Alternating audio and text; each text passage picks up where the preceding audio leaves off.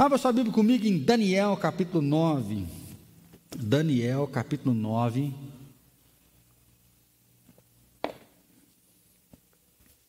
Do versículo 18 até o versículo número 23. Daniel capítulo 9, do versículo 18 até o versículo 23, diz assim: Inclina, ó Deus meus ouvidos e ouve Abra os olhos e olha para a nossa desolação e para a cidade que é chamada pelo teu nome, porque não lançamos as nossas súplicas perante a tua face, fiada em nossas justiças, mas em tuas muitas misericórdias. Ó Senhor, ouve, ó Senhor, perdoa, ó Senhor, atende-nos e age, não retardes por amor de ti mesmo, ó Deus meu porque a tua cidade e teu povo são chamados pelo teu nome. Falava eu ainda e orava e confessava o meu pecado e o pecado do meu povo de Israel, e lançava a minha súplica perante a face do Senhor meu Deus, pelo nome, pelo monte santo do meu Deus. Falava eu, digo, falava ainda na oração, quando o homem Gabriel, que eu tinha observado na minha visão ao princípio, veio rapidamente voando e me tocou à hora do sacrifício da tarde. Ele queria instruir-me, falou comigo e disse: Daniel, agora saí para fazer te entender o sentido. No princípio das tuas súplicas saiu a ordem, e eu vim para te declarar, porque és muito amado Considera, pois, a coisa e entende a visão. Domingo que vem nós vamos começar 21 dias de jejum e oração. Né? Domingo agora passado, né, eu falei. Domingo que vem nós vamos começar 21 dias. Nós vamos jejuar e buscar a presença do nosso Deus. Eu acho que o jejum, né, para nós ainda é meio um paradigma. Por quê? Algumas pessoas só querem falar de viver de jejum, do sobrenatural, de alcançar bênção, alcançar bênção, alcançar bênção. E aí, principalmente nós, como presbiterianos, às vezes, nós temos essa dificuldade de ficar buscando a Deus por bênção. E aí nós nos acostumamos o que? Jesus já morreu por nós, Jesus já se sacrificou por nós, então nós não temos que fazer sacrifício. Só que aí nós olhamos para o jejum e nós achamos que ele não é importante, que jejum não tem importância na nossa vida. Alguns estudiosos vão dizer que o judeu no Novo Testamento ele jejuava dois dias na semana. É? Então, lá em Levítico, nós vamos ver o dia da expiação, que era um dia onde eles se consagravam 24 horas sem se alimentar. E muitos estudiosos vão dizer que, quando eles falam com Jesus, Jesus, né, os discípulos de João Batista, nós jejuamos, mas seus discípulos não jejuam. Jesus fala que quando o noivo está presente, não, não vão jejuar, mas vai ter um dia que o noivo vai ser tirado. E aí, nesse dia, eles vão jejuar. Então, nesse texto, muitas pessoas vão dizer que o judeu, ele separava dois dias na semana e ele jejuava 24 horas. Então, ou seja, ele ficava, às vezes, sem comer e sem beber, ou às vezes sem comer nada, e só a questão da bebida que. Vini, será que é a pilha? Não é não, né? Parece que está dando mais microfonia ou retorno, não sei. E aí Jesus então vai falar com eles que eles estavam jejuando e os discípulos, depois da partida dele, deveriam jejuar. Então, se semana que vem nós vamos iniciar um jejum, nós vamos começar a olhar para a nossa vida qual que é o nosso entendimento. Né? O que, que nós pensamos sobre o jejum. Eu acho que aí partindo de mim, né? eu acho que jejum ainda é uma disciplina pouco usada. Parece que a gente deixa para jejuar na hora que a coisa está feia, né? uma causa muito específica. Isso quando é que a gente vai jejuar? Né? Nós admitimos que nós temos que ler a Bíblia, nós temos que orar, nós temos que meditar. Nós falamos muitas vezes do tempo a sós com Deus, que nós temos que tirar um tempo a sós para ouvir a Deus, para falar com Deus. Mas o jejum, parece que nós temos uma dificuldade de colocar o jejum mesmo né, na nossa regra de prática, na nossa disciplina diária. Esse texto de Daniel ele é interessante porque Daniel, ele é muito forte, a palavra profética dele, né? A gente concentra muito na cova dos leões, na fornalha de fogo, no dedo escrevendo na parede, porque aquilo ali é um negócio milagroso, um sobrenatural. E aí a gente fala disso, que o cara foi jogado na cova dos leões e um anjo né, foi visitar lá, e os leões não almoçaram ele ou jantaram ele naquele dia. Só que ele vai para a cova porque ele orava três vezes por, por dia. Né? Há uma lei que não era para orar para ninguém, fazer um pedido a ninguém a não ser o rei, mas a Bíblia diz que três vezes por dia Daniel ele se ajoelhava, três vezes por dia ele buscava a mesma presença de Deus. Nós começamos o livro de Daniel dizendo que ele decidiu não se contaminar com as finas iguarias do rei. Né? Então ele decide não comer ali as carnes, os doces, as bebidas do rei, e ele vai pedir para o cara que está cuidando deles: olha, me dá só verduras, legumes e água. E aí, junto então, diante da decisão dele, Mesaque, Sadraque Abednego, não, você vai fazer, nós também vamos fazer.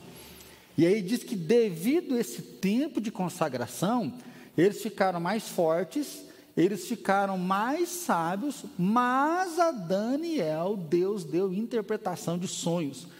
Então, assim, Daniel, ele é marcado por uma busca a Deus. Né?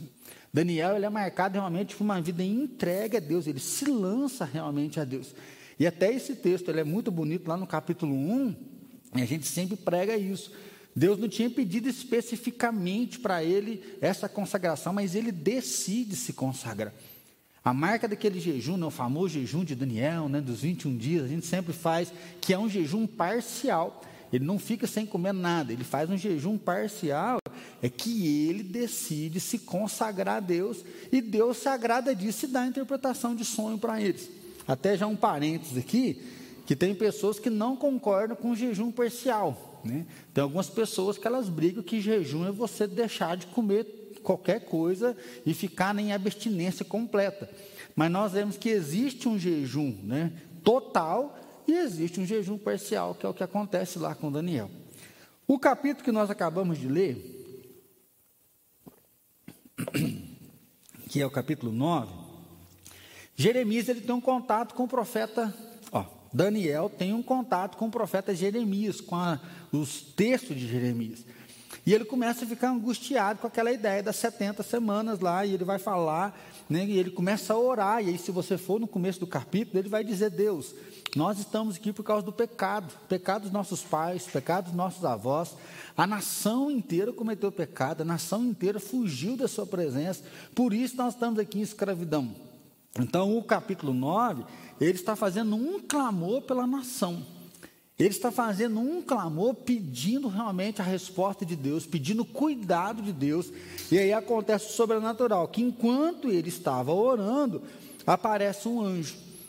Nessa oração nós vamos ver muita confissão de pecado. Nessa oração ele confessa o pecado dele, ele confessa o pecado da nação inteira e ele começa a pedir a misericórdia de Deus. E aí acontece o sobrenatural, e eu acho que para nós, como presbiteriano, é um texto muito bonito, mas para nós ele é enigmático, porque porque um anjo aparece para ele.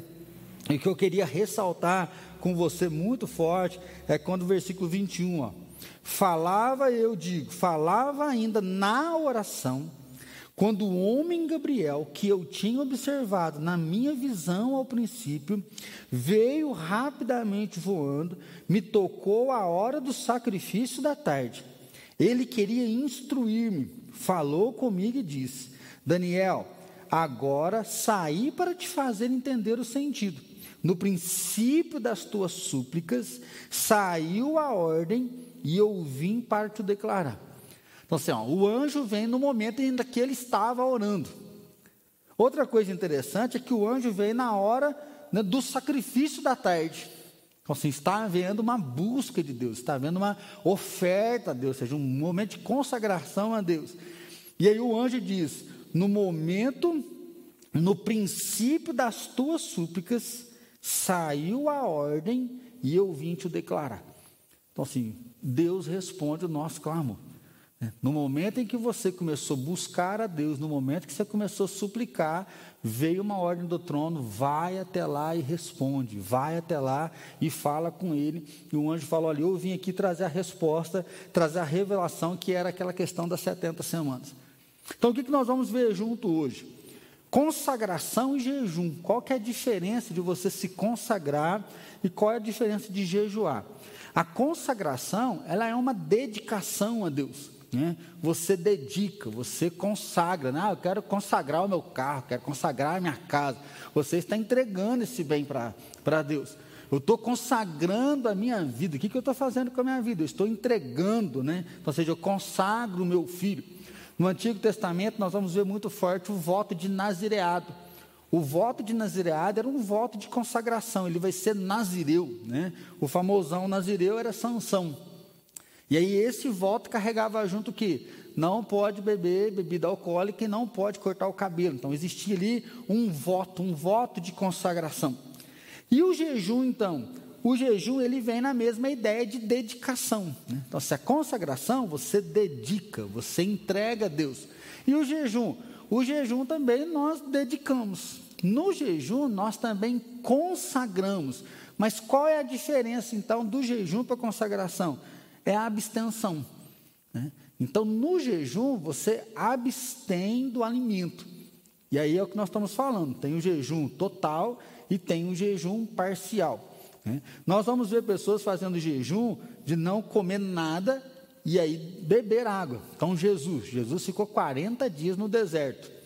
Né? Nós vamos ver ele com fome, mas não fala que ele teve sede. Então, uma pessoa, 40 dias no deserto, sem água, provavelmente ele vai morrer, porque ele não dá conta de sobreviver sem água. E aí o texto bíblico não vai dizer, mas o que nós temos o resquício é que após jejuar e orar 40 dias no deserto, Jesus teve fome. Então, provavelmente, ele se absteu do alimento e ele bebia água. Né? O Luciano Subirá, ele tem um texto sobre jejum, e ele vai dizer que se a gente for pesquisar, o ser humano consegue ficar sem água três dias. Né? E mesmo assim já é meio preocupante. Quem for fazer jejum de muitos dias, um jejum muito prolongado, ele deve ter um acompanhamento médico. Por quê? Porque o nosso corpo, ainda mais dependendo do trabalho que você faça, ele não aguenta. E aí, sim, de água ele fala que são três dias. Agora, de alimento, aí tem um testemunho pessoal dele que ele já ficou várias, não, várias não, né? Algumas vezes ele já ficou 21 dias sem comer. E aí ele dá um testemunho dizendo que ele conhece pessoas, tanto de igreja como líderes de igreja, que ficam entre 30 a 40 dias de jejum direto. Só que ele fala assim, né? Até já coloca: não faça isso sozinho. Para fazer um jejum prolongado desse, abstendo totalmente de comida, é necessário ter um médico que você conheça que vá acompanhar, porque isso pode trazer algum né, problema para você. Mas ao mesmo momento nós temos encontrado hoje pessoas que estão nesses jejuns intermitentes, né, para emagrecer, para fazer outras coisas. Mas o jejum, além da espiritualidade, ele vai ser uma desintoxicação, né? Ele vai ser uma desintoxicação do corpo, uma desintoxicação aí da alma. Então o jejum, qual é a marca desse jejum então? O jejum, e aí o Hernandes Dias Lopes vai dizer, que é o momento onde nós falamos que nós vamos deixar de comer o pão físico e nós vamos nos alimentar do pão espiritual. Então, o jejum é um momento onde a gente declara que o que nós queremos para a nossa vida é Deus, que é Deus que é o sustento, Deus que é o alimento, e aí sim, nós vamos deixar o arroz com feijão de lado, nós vamos deixar a carne de lado, nós vamos deixar o pão de lado, nós vamos tirar coisas boas, não é tirar coisa ruim, né? Ah, eu vou jejuar de quiabo, de giló, né? Vou jejuar de frango, hein? eu vou só comer outras coisas aí. Não, o jejum nós vamos retirar coisas boas para realmente mostrar nossa dependência de Deus. Até eu estava pensando, né, quando fala tirar coisas boas. No jejum a gente começa a descobrir que nós estamos escravizados. Por quê? Eu não sou uma pessoa que bebe muito café. Né? Mas eu estou descobrindo, né, como os cringe aí, que depois dos 40 parece que a procura por café aumenta, né? Eu tenho tomado mais café do que o normal, pelo menos cedo tem sido sagrado, coisa que eu não esqueci. O último jejum que nós fizemos junto com a igreja, no meu primeiro dia de jejum, quando foi dando meio-dia, minha cabeça estava arrebentando. Né? Segundo dia também. E depois que eu tomei uma xícara de café, o que, que aconteceu? Acabou a dor de cabeça.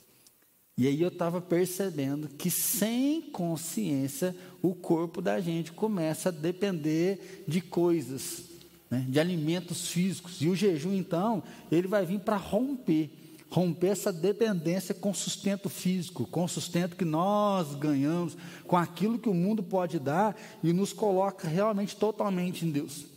Por isso que quando a gente olha para a Bíblia, jejum ele é sinal de humildade, e de tristeza pelo pecado. O jejum, então, ele não é uma busca incessante por uma bênção, não é uma busca incessante porque agora vai acontecer, o melhor vai vir. O jejum, ele é praticado como humilhação. Nós não somos nada, Deus é tudo. Nós não temos nada e Ele tem tudo. Se não for Ele sobre a nossa vida, já era. Humilhação, que é o momento de jogar no pó. A gente vai ver as pessoas quando fala de jejum, é a ideia de colocar uma roupa de pano de saco e de se lançar o pó para dizer: Eu sou pó igual a esse pó. Deus tem misericórdia, Deus olha para nós e visita a nossa vida.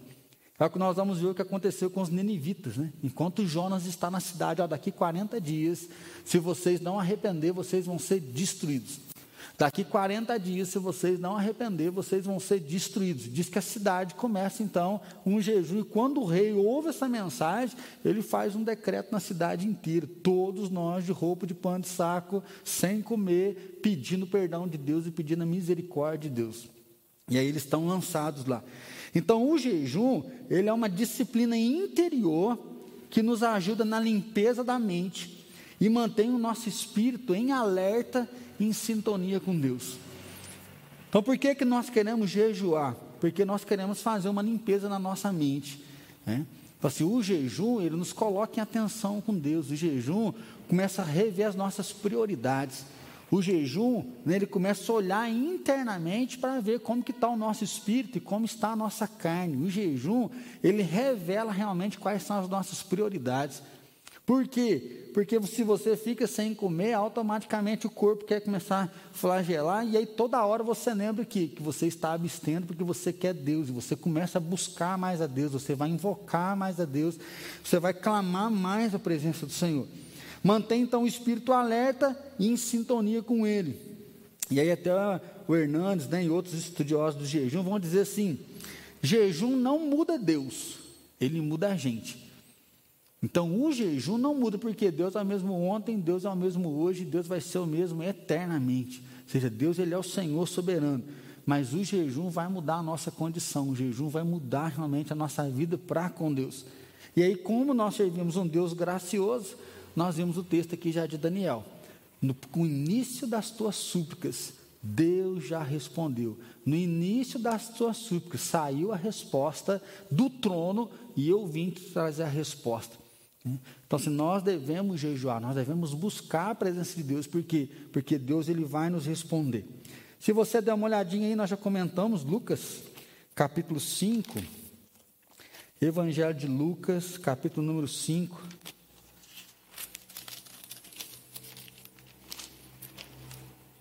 Lucas 5, 33 ao 35. Lucas 5, 33 ao 35. Disseram-lhe eles, os discípulos de João, e bem assim dos fariseus, frequentemente jejuam e fazem orações, e os teus, entretanto, comem e bebem. Vira a palavra frequentemente? Então, era essa a ideia. Os discípulos de João Batista e os discípulos dos fariseus frequentemente. Então, sim, era um costume né, judaico de jejuar. E é a hora que algumas pessoas vão dizer: dois dias por semana não come nada, 24 horas de jejum, que era o que eles praticavam naquela época. Então, acho que já é para a gente começar a balancear né, qual que é o nosso tempo de jejum. Por isso que eu comentei que a tendência nossa é olhar para disciplinas espirituais oração, leitura da palavra, participar de um culto, ofertar, ser generoso, mas o jejum não está meio no nosso comum. Jesus, porém, lhes disse: Podeis fazer jejuar os convidados para o casamento, enquanto está com eles o noivo? Dias virão, contudo, em que lhes será tirado o noivo. Naqueles dias, sim, jejuarão. Tem gente que diz que Jesus ele era contra o jejum. Nós vemos aqui que não. Ele fala assim: o jejum é para quê? Mostrar nossa dependência de Deus. Os discípulos estão com o próprio Deus, estão em contato com o próprio Deus, não, tão, não justifica. E é o momento que Jesus diz: vai, vai ter um dia que o noivo vai ser tirado, nestes dias sim jejuaram. Então Jesus fala: quando eu não estiver mais aqui, né, a prática de jejum ela vai ter que acontecer. Tá? Então, o jejum vai mostrar o cuidado com o corpo, a disciplina com o corpo. Jejum não é uma busca, então, por ter, mas sim uma fome espiritual por Deus. Você deixa de comer o pão físico para comer o pão espiritual. E aí é até interessante, porque olha agora o que, que vai vir. Lá, no, lá em Lucas ainda, 36. Também lhes disse uma parábola. Ninguém tira um pedaço de veste nova e põe em veste velha, pois rasgará a nova, e o remendo da nova não se ajustará à velha. Ninguém põe vinho novo em odres velhos, pois o vinho novo romperá os odres, estornar-se-á o vinho e os odres se estragarão. Pelo contrário, vinho novo deve ser posto em odres novos, e ambos se conservam. E ninguém, tendo bebido vinho velho, prefere o novo, porque diz: o velho é excelente. Se estamos falando de busca, de jejum, de consagração, Jesus fala: neste dia vão jejuar, e aí ele dá uma parábola, dizendo que se você tem um vinho novo, você precisa de um odre novo. E aí é justamente essa perspectiva. Se nós queremos bênçãos espirituais, se nós queremos estar em comunhão com Deus, a nossa vida precisa estar renovada, para que isso possa caber em nós. Né? Então, assim, à medida que nós vamos ganhando esse vinho novo em odres novos, né, a nossa vida vai crescendo nessa experiência para com Deus. Então, não dá para pegar a nossa vida do jeito que ela está e clamar um vinho novo. Não dá para a gente poder aproximar de Deus depois de uma caminhada já com Ele e querer que Ele nos dê mais. A ideia é que não vai comportar. Né? As pessoas vão dizer que a ideia do outro, né, ele era lá uma bolsa de couro. Você coloca lá o vinho novo, ele vai fermentar, e quando ele fermenta, ele vai laciar.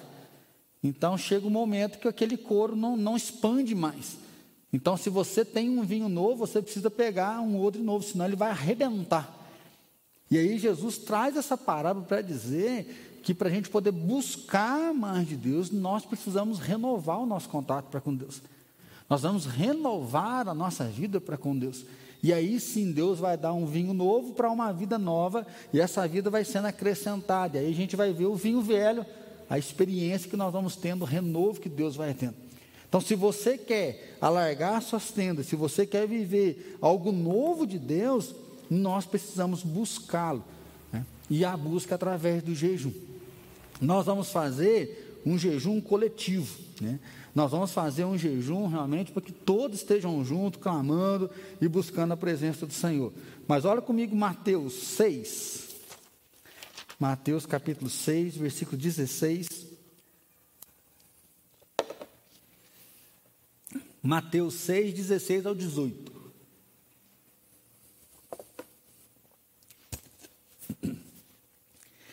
Quando jejuardes, não vos mostreis contristados como os hipócritas, porque desfiguram o rosto com o fim de parecer aos homens que jejuam. Em verdade vos digo que eles já receberam a recompensa.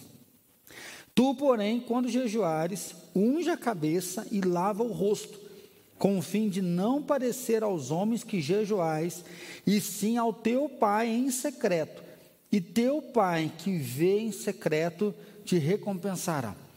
Então, o jejum, né, uma maneira errada de jejum, é a gente mostrar, porque ele fala, os hipócritas, eles querem parecer aquele jejum, para mostrar que eles são melhores, são espirituais, são consagrados, né? devotam a vida deles a Deus, e aí essa perspectiva do que está com o rosto desfigurado, está cansado, estou jejuando, não, estou com a fome, né?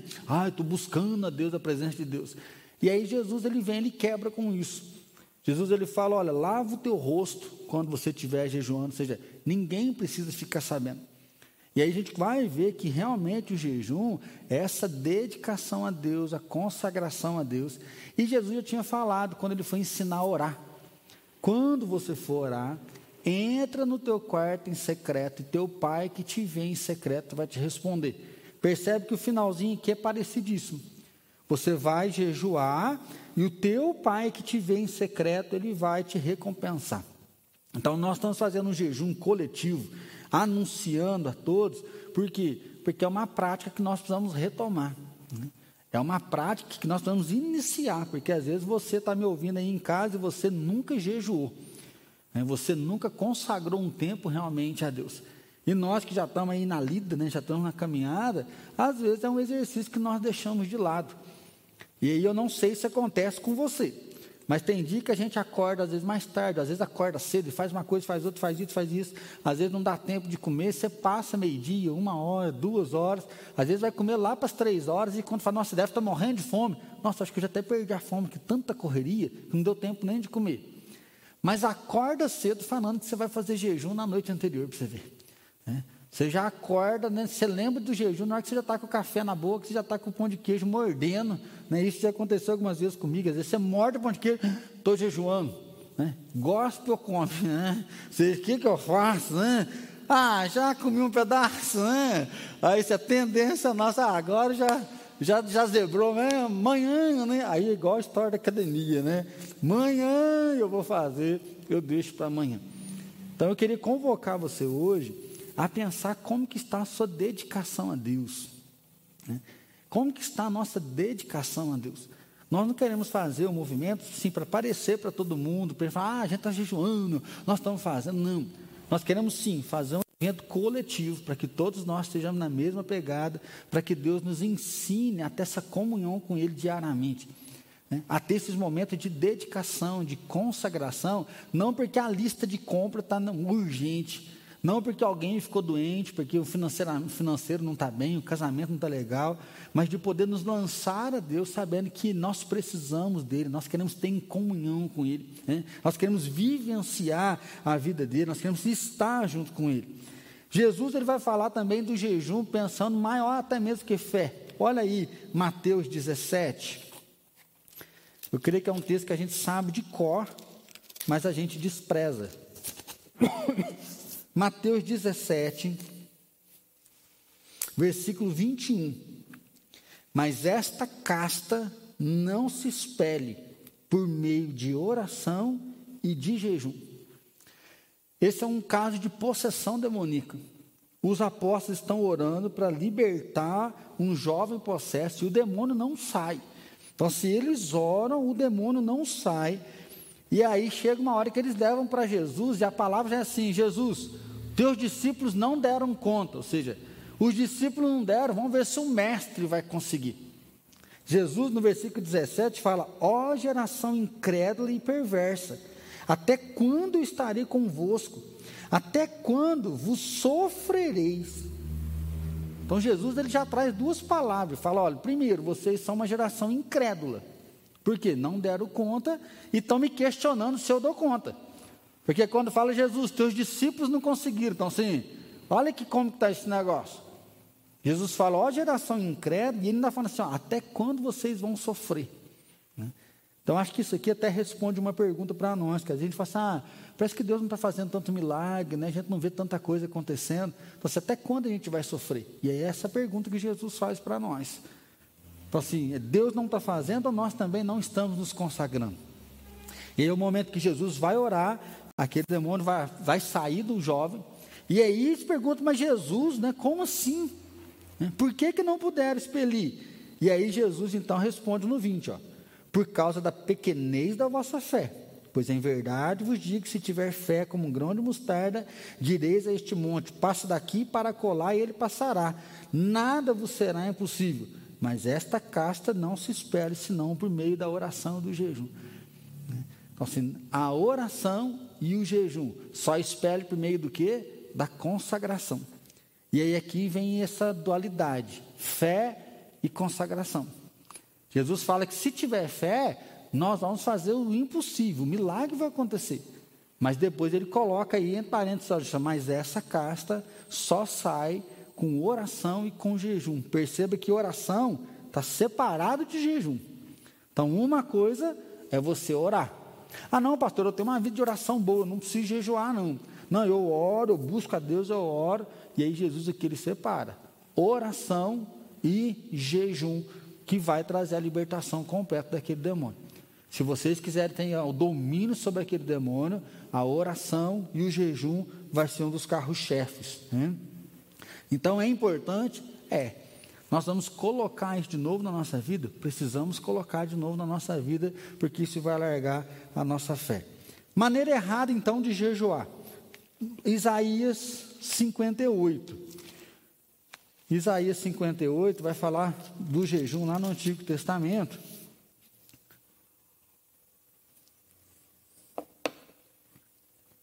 A primeira é você querer ficar fazendo alarde, não é assim? Ganhar tapinha nas costas, que você é uma pessoa né, de Deus, que foi o caso dos fariseus. E Isaías 58, eu acho que é um texto muito forte, porque ele diz assim, ó: Clama a plenos pulmões, não te detenhas. Ergues a voz como a trombeta e anuncia ao meu povo a sua transgressão e à casa de Jacó os seus pecados. Mesmo neste estado, ainda me procuram dia e noite. Mesmo neste estado, que estado que ele estava? Estado de pecado. Então, o que, que é a ideia? Isaías vai até Israel e anuncia a transgressão deles. Vá até Jerusalém e anuncie alto e bom som que vocês estão em pecado, em rebeldia. Mesmo nesse estado, me procuram dia e noite, têm prazer em saber os meus caminhos, como povo que pratica a justiça e não deixa o direito do seu Deus. Perguntam-me pelos direitos da justiça e têm prazer em se chegar a Deus, dizendo: Por que jejuamos nós e tu não atentas para isso? Por que afligimos a nossa alma e tu não a levas em conta? Eis que no dia em que jesuais, cuidais dos vossos próprios interesses e exigis que se faça todo o vosso trabalho. Então, essa crítica é pesada, eu acho que ela tem tudo a ver com o nosso, nossa época. Ele fala: olha, vocês estão em transgressão, estão em pecado, mas me buscam de dia e de noite. Então, ou seja, o povo está acordando cedo orando, à noite está orando, acorda de madrugada para orar. Então, é uma busca constante tem prazer em, ouvir, em saber os meus caminhos. Né? Então, ou seja, estão vindo à igreja, estão escutando sermão, escutando podcast, né? estão ouvindo a palavra. Então, essas pessoas estão tendo esse contato com Deus. Mas aí vem a pergunta, Deus, nós não estamos entendendo. Nós estamos buscando o Senhor 24 horas e o Senhor não responde. Nós estamos afligindo o nosso corpo, nós estamos jejuando, não estamos comendo nada, e o Senhor não está atento a isso, o Senhor não faz nada. E aí vem a resposta de Deus. Eis que no dia em que jejuais, cuidais dos vossos próprios interesses e exigis que se faça todo o vosso trabalho. Então, assim, o jejum de vocês não é para ter comunhão comigo, o jejum de vocês é para ganhar o que vocês querem e que eu faça o que é de vocês. Né? Então, assim, você quer que eu mude a vida das pessoas, que eu mude a situação, que eu abra a porta, ou seja, vocês querem um empregado, é como se estivesse pagando. Vocês estão fazendo um ritual e quer que eu pague o ritual. Eis que jejuais para contendas e rixas, e para ferires com punho iníquo. Jejuando assim como hoje, não se fará ouvir a, a vossa voz do alto. De um lado, lembra lá, capítulo 9 de Daniel? Deus, nós pecamos, nossos pais pecaram, ah, Jerusalém está destruída, e está orando para a nação inteira sendo que ele está na Babilônia de boa, no palácio. Então, assim, Daniel não está fazendo uma oração, um jejum para ele, ele está olhando para a nação pedindo socorro, porque ele está comendo bom ou melhor. O cara tem status, o cara é um dos governadores lá da Babilônia, ou seja, o cara está né, tá numa alta posição, mas ele olha para Jerusalém e fala: Deus, a tua casa está destruída, né, o povo teu está sofrendo, por amor do teu nome, socorre. Mas aqui nós estamos vendo que o povo está no caos. Só um detalhe: Isaías está escrevendo para o povo que morava em Jerusalém. Daniel está pedindo perdão para o povo que não ouviu essa palavra de Isaías, porque Isaías ele é anterior a Daniel. Então Isaías fala: arrependa-se. O que, que o povo faz? O povo não arrepende. A Babilônia destrói Jerusalém, leva todo mundo cativo. Anos depois, Daniel vai falar: Senhor, nossos pais não obedeceram. Tem misericórdia, perdoa. Seria este o jejum que escolhi? Que o homem um dia aflige a sua alma e inclina sua cabeça como junco e estenda debaixo de si pano de saco e cinza? Chamaria tu isto jejum e dia aceitável do Senhor? Aqui é uma crítica. Nós temos que ler e prestar atenção no que está acontecendo. O que, que Deus fala? Foi esse jejum que eu pedi? Que vocês não comessem nada que vocês colocassem pano de saco, se ajoelhassem, deitassem no chão e me buscassem? Aí ele completa: Porventura não é este o jejum que escolhi, que soltes as ligaduras da impiedade, desfaça as ataduras da servidão, deixes livres os oprimidos e despedace todo o jugo. Porventura não é também que repartas o teu pão com o faminto, recolhas em casa os pobres desabrigados, e se vires o nu, o cubras, e não te escondas do teu semelhante? Então romperá a tua luz como a alva, a tua cura brotará sem detença, a tua justiça irá diante de ti, e a glória do Senhor será a tua retaguarda. Então clamarás, e o Senhor te responderás, gritarás por socorro, e ele dirá: Eis-me aqui. Ah, mas então peraí, pastor. Então a gente não precisa parar de comer, a gente não precisa prostrar. É só a gente fazer o bem para as pessoas. Né? O que, que Deus está querendo dizer já no Antigo Testamento? Fé sem obras é morta. O que Deus quer dizer é que ama o Senhor teu Deus, somente o Senhor teu Deus adorarás, não terás imagem de escultura. Mas os outros mandamentos são honra teu pai e tua mãe, não matarás, não cobiçarás, não adulterarás. O que Deus está dizendo é que tem que haver uma junção entre a relação nossa para com Deus e a relação nossa para com o próximo. Se você é uma pessoa exímia na caridade, no amor, na generosidade, mas você não está buscando a Deus, você está centrado na bondade, é o jovem rico, bom mestre, eu pratico toda a lei, mas está com o coração longe de Deus, então está errado.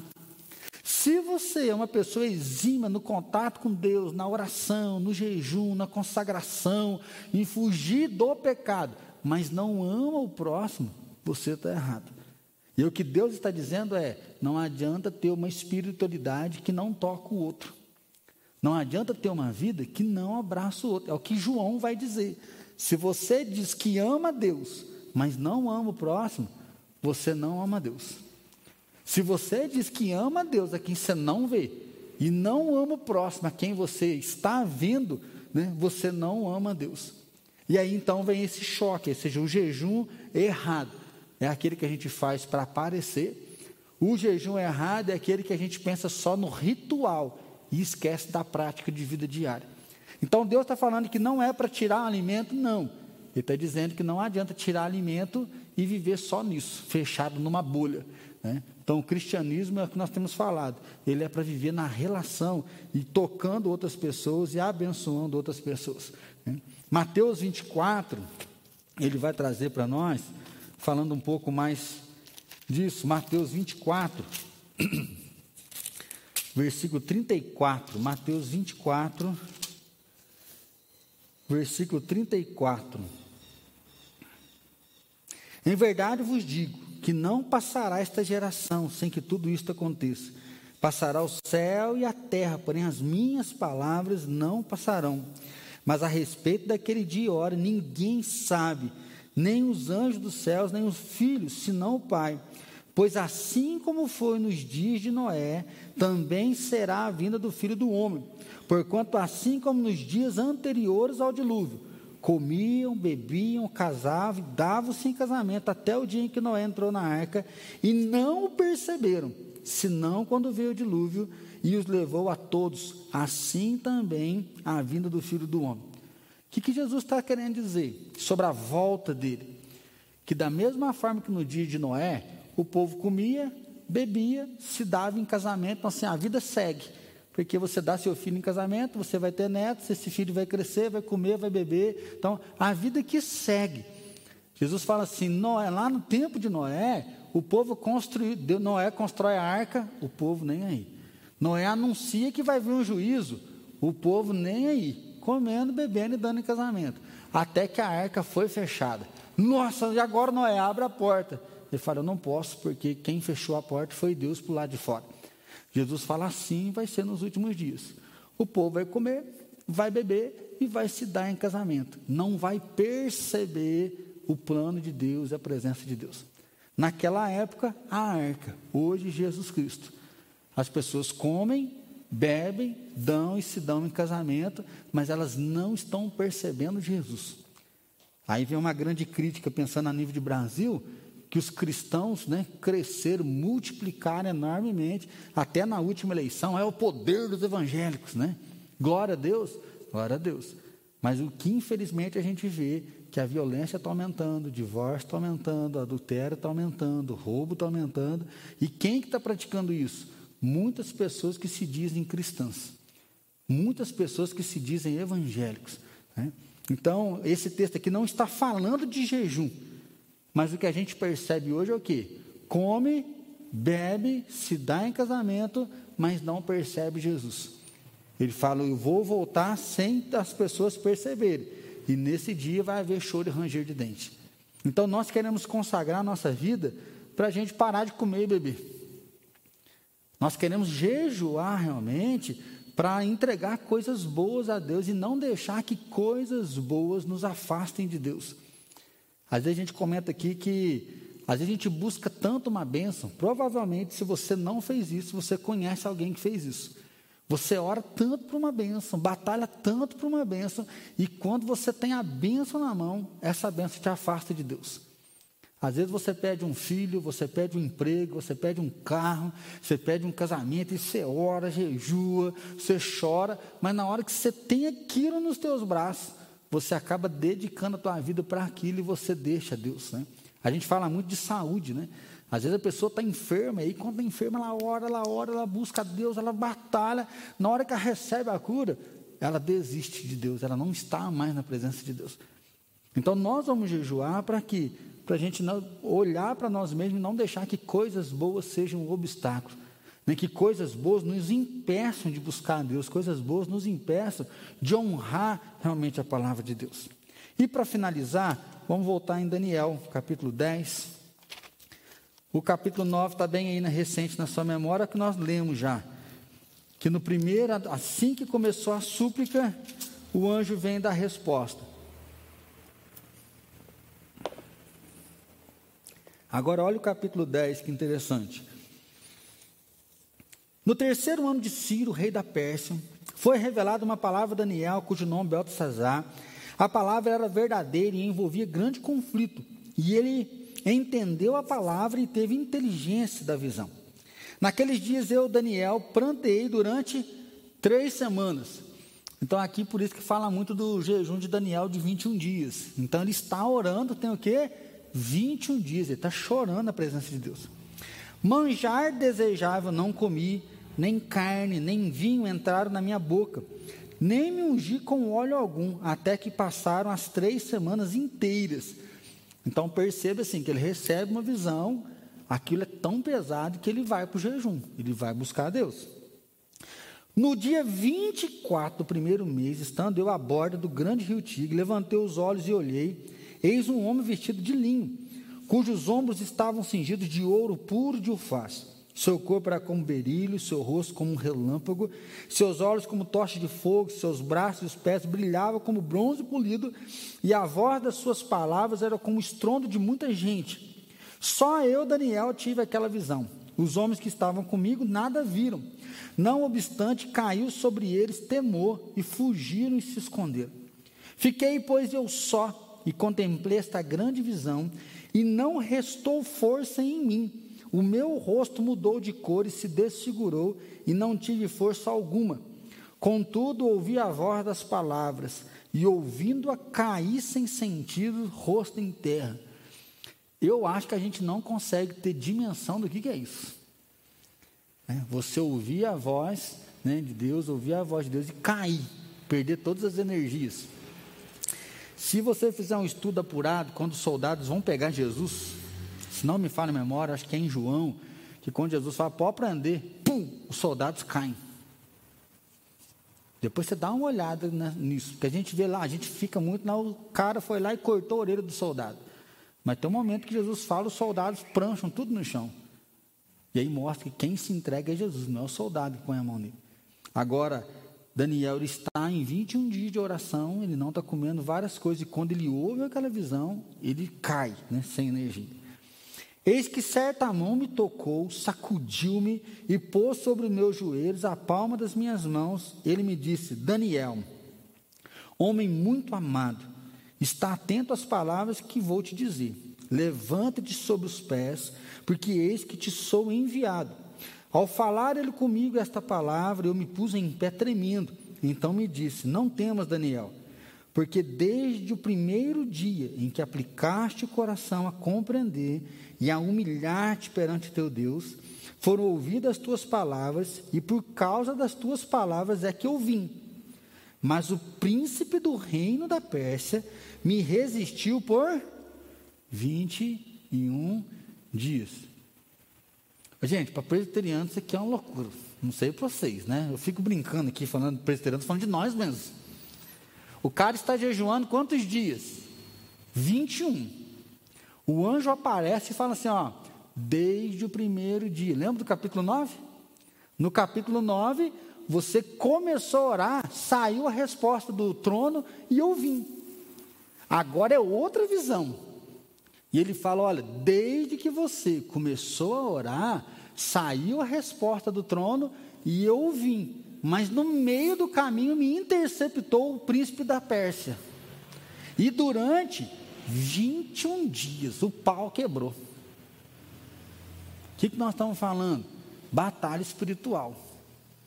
Que a gente fica pensando em batalha espiritual, a gente fica aqui nas orações, nós estamos quebrando as maldições. Às vezes você acha que isso é só figura de linguagem para amedrontar e para a gente tentar depender mais de Deus. Mas aqui, espiritualmente, o pau está quebrando.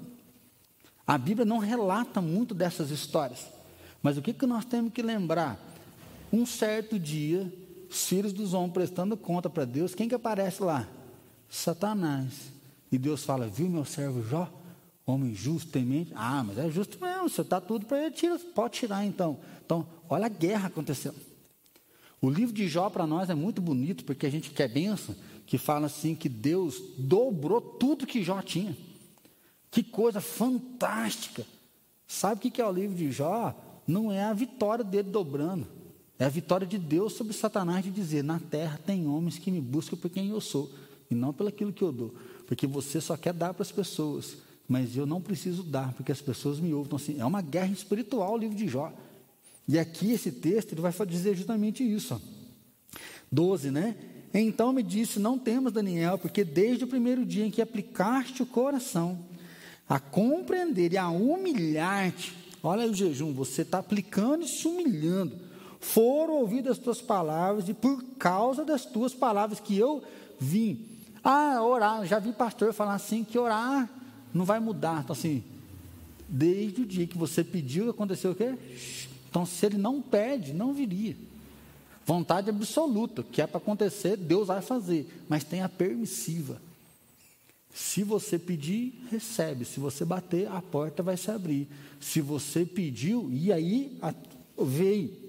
Mas o príncipe do reino da Pérsia me resistiu por 21 dias, porém Miguel, um dos primeiros príncipes, veio para me ajudar-me, e eu obtive vitória sobre o rei da Pérsia. Agora vim fazer-te entender o que há de suceder aos povos nos últimos dias, porque a visão se refere a dias ainda distantes. Ou seja, ele vem dar a notícia, aí nós cremos que o rei da Pérsia é Satanás, vem um outro anjo, ah, perdão, há uma batalha ali, e aí eles vencem após os 21 dias, e aí é o momento que chega. Curiosidade é que ele está jejuando 21 dias e o anjo chega no último. Qual que é a palavra para nós? Perseverança. Né? Então vou finalizar aqui se você for jejuar, a palavra é: você precisa perseverar. Tem um texto que eu acho que anda muito junto com jejum, é assim: seja o vosso sim, sim, não, não. Que passar disso é do maligno. Ou seja, nós temos que ser pessoas que vão cumprir a palavra. E aí a Bíblia também diz que nós não devemos jurar nem pelo céu, nem pela terra. Por quê? Porque quando um filho de Deus fala, ele precisa cumprir. Nós temos que tomar cuidado que a cultura brasileira se permite muita mentira, né? Gente, fiquei bonito. Ah, pastor, ficou beleza, né? Ah, tá um gatinho, né? Aí a gente vira as costas, nossa, o pastor está feio demais, meu Deus do céu, né? Nós temos medo de verdade. E aí, quando Deus fala, não jure nem pelo céu, nem pela terra, por quê? Porque a nossa palavra é sim, sim e não, não. E a Bíblia diz, não é para jurar, porque se você jurar, cumpra. Porque você está jurando em o nome do Senhor dos Exércitos. Mesma coisa, um voto. Pastor crente pode fazer voto? Pode e deve. Né? Tem um texto, eu não, não pus a referência aqui, mas diz que Deus se agrada dos nossos votos. Deus se agrada da nossa consagração a Ele. Deus se agrada de ver a nossa dependência dEle, a nossa fé nele. Mas se você não vai cumprir, é melhor não votar. E às vezes a gente faz a referência aqui na igreja que a gente não faz voto porque Deus não se agrada. Não é que Deus não se agrada do voto. Deus não se agrada de pessoas que fazem o voto e não cumprem. Então é melhor não votar se você não vai cumprir. Mas se você cumpre, nós temos um Deus que ouve o nosso clamor, nós temos um Deus que ouve a nossa oração e nós temos um Deus que visita a nossa vida. Então, que essa semana você possa buscar a Deus, que essa semana você possa começar já essa consagração. E aí o jejum, né, ele tem início e ele tem motivo. Se a gente for perceber o jejum na Bíblia, ele não é um jejum interminável. Ele tem começo, meio e fim. E ele tem um propósito. Né? Então, assim, nosso propósito juntos vai ser realmente ter comunhão com Deus, voltar a ter intimidade com Deus e clamar para que Deus aqueça o nosso coração. Daqueles que desanimaram, daqueles que se afastaram, nós vamos pedir para Deus realmente retomar cada um de nós nas mãos dele. Mas eu queria desafiar você a pensar. Né? Você vai jejuar por quê? O alvo nosso coletivo vai ser primeira semana, a partir da semana que vem, né? No domingo que vem que a gente vai começar. É jejuar até meio-dia, na segunda semana até as três, e na terceira semana até as 18 horas. Se você sabe, fisicamente não dá conta, faça outro compromisso para você. Né? O alvo geral vai ser a gente conseguir atingir isso. Né? Se você acha que dá, faça um compromisso junto com a gente, faça um voto, né? Seja, largue esse momento seu com Deus. Se não, pensa aquilo que você vê que você vai dar conta, mas um pouco a mais, né? Também não faz um negócio que vou entregar qualquer coisa para Deus, né? Você está acostumado a dormir de madrugada, come 5 horas da manhã, né? Ah, eu vou fazer jejum até às 10, né? Aí você acorda às 10, né? Então, isso não é jejum, né? Você só dormiu e ficou sem comer, né? Mas que a gente possa realmente se consagrar a Deus, sabendo que Ele responde e que Ele ouve a nossa oração. Amém? Vamos curvar a nossa cabeça então? Senhor Deus, diante da Tua palavra, eu quero pedir perdão para começar por mim. E eu jejuo muito pouco, e eu não quero viver dessa forma. Senhor, como pastor dessa igreja, eu creio que essa é uma disciplina que nós temos deixado um pouco de lado. Nós somos imediatistas, nós confiamos numa sociedade que para nós é muito boa, com internet, que soluciona os problemas através da nossa rede de contatos. Mas nós queremos declarar que o nosso coração está em Ti, que o Senhor é o nosso supremo pastor, a nossa vida pertence ao Senhor, e nós queremos nos dedicar, não para aparecer, não só para poder ter bênçãos espirituais, mas para mostrar que o Senhor é mais importante, que o Senhor realmente é tudo que nós temos e que o Senhor mudou nosso ser, mudou nosso viver, e nós queremos pertencer ao Senhor até o último dia da nossa vida. Nós não queremos que nenhuma bênção e nenhuma dificuldade afaste o nosso coração da tua presença. Assim, Pai querido, toma cada irmão que está aqui, cada irmão que está presente nas suas casas. Ó Deus, toma a nossa igreja. Nós não queremos ser uma igreja apenas com belas celebrações. Nós não queremos ter uma igreja com belas reuniões. Nós queremos sim, ó Pai, ter grandes cultos, grandes festas de celebração porque no dia a dia o nosso coração está contrito, nós abandonamos o passado de pecado, nós abandonamos a injustiça, o egoísmo, nós amamos o próximo e cumprimos o teu mandato sobre a nossa vida. Senhor, nos dá uma igreja saudável, nos dá uma igreja que inspira vidas. Ó Deus, que pessoas possam entrar dentro desse tempo, pessoas possam assistir essa live e ser tocados pelo poder que só o teu Espírito Santo tem. Deus, nós queremos ter uma vida com integridade, nós queremos ter uma vida que é verdadeira, uma vida com alegria, uma vida que celebra e expressa a presença do Senhor em nós e que haja poder, que haja cura, que haja sinais que haja transformações, que a manifestação do Senhor venha sobre nós. Assim, Pai querido, recebe cada um de nós, nós nos consagramos mesmo na Tua presença, abençoamos, ó Pai, cada irmão que está aqui, clamamos a bênção do Senhor para esse tempo de jejum que nós vamos ter a partir do domingo que vem, que o Senhor possa mover o nosso coração e visitar cada um de nós com a Tua presença santa. E Pai querido, dá agora um domingo de paz, um domingo gostoso, de alegria, de renovo, que a inspiração do Senhor venha sobre nós e que a tua visitação venha hoje à noite, no nome poderoso de Jesus Cristo que nós oramos. Amém, Senhor.